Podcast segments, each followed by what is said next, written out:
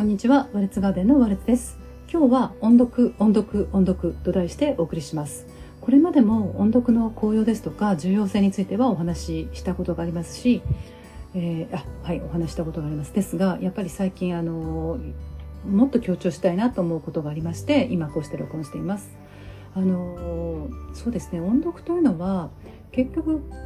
何て言うのかな。まあ例えば学生さんの場合に音読をしたかどうかってまあ、先生とか周りの人から見て見えないんですよね。あの結果としてこう紙の上に残るわけではないし何かこう問題集に書き込んであるわけでもないしやったかやらないか見えないから多分飛ばされてしまうあの要素だと思うんですよね。それが一つの大きな理由じゃないかなと思うんですよね、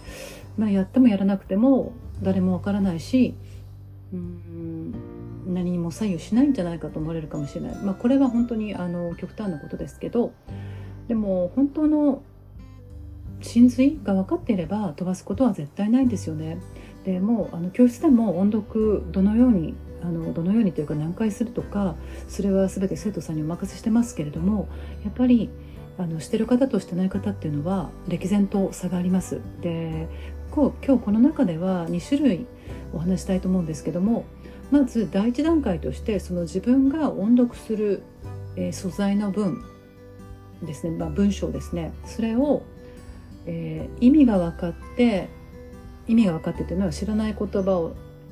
の意味も分かって文章文全体の意味も分かってなおかついろんな文法事項とか文の構造全てが分かった上でっていう話です。その全て分かったものを音読、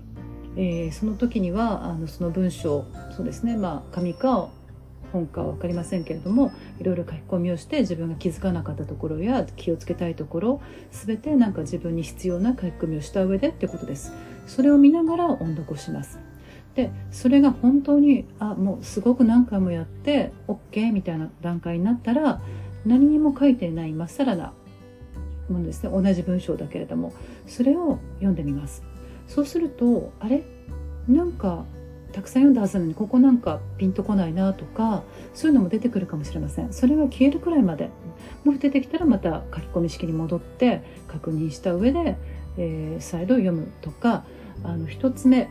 書き込み式を読んだ上で確認用で何も書き込みをしてないものを読むと自分の理解度やどれぐらいインプットされたかっていうのがすごくよくわかります。でこの何も書いてないものを使って読んだ時読むことに慣れてきたというか熟達して何もそれを読んでも全てわかる、えー、疑問点ないっていうところまで持っていきたいんですよね。でも実際ここまでする人はすごく少ないと思います。あの書き込み式書き書き込んだだけで満足分かったつもりになってしまうこと多いし、えー、それを音読っていうのはままたさらにあのする人は少ないし、まあ、これをするかしないかなんですよね。なので、まあ、どれだけ手間を見えない手間をかけるかどうかあの誰にも見えないんだけども自分の自分だけが分かるあの出てくる英語としてはっきりとあのそれは結果となって出てきます。でこの書き込みをしたものと書き込みしてないもの音読の練習っていうのはあの自分が見抜けない文の構造とか自分がにとって分かりづらい文法事項とかそれをクリアしていく手段なんですよねなのでこれをこのこの方法を飛ばしてしまうとこの、えー、プロセスを飛ばしてしまうといつも見抜けないいつも気づかないまま行ってしまうのでうん長い目で見るとすごくもったいないあのことになってしまうんですよ。なのであのこちらからはこう音読の効果や重要性でこれはまあ今ははこう紙の上での平面上の話ですけどもこれが立体になるんですよねいずれ。それは、えっ、ー、とこの文ではない違う文を読んだととしても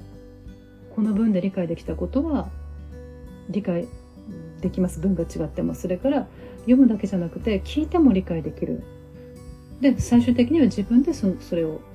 話すことができる。話すというのはそその出てきたことを使ってですね。なので非常にあの立体的なはずなのでこれをどれぐらい深掘りするかどれぐらい、えー、やるか、うん、もう本当にその人にかかってるんですけども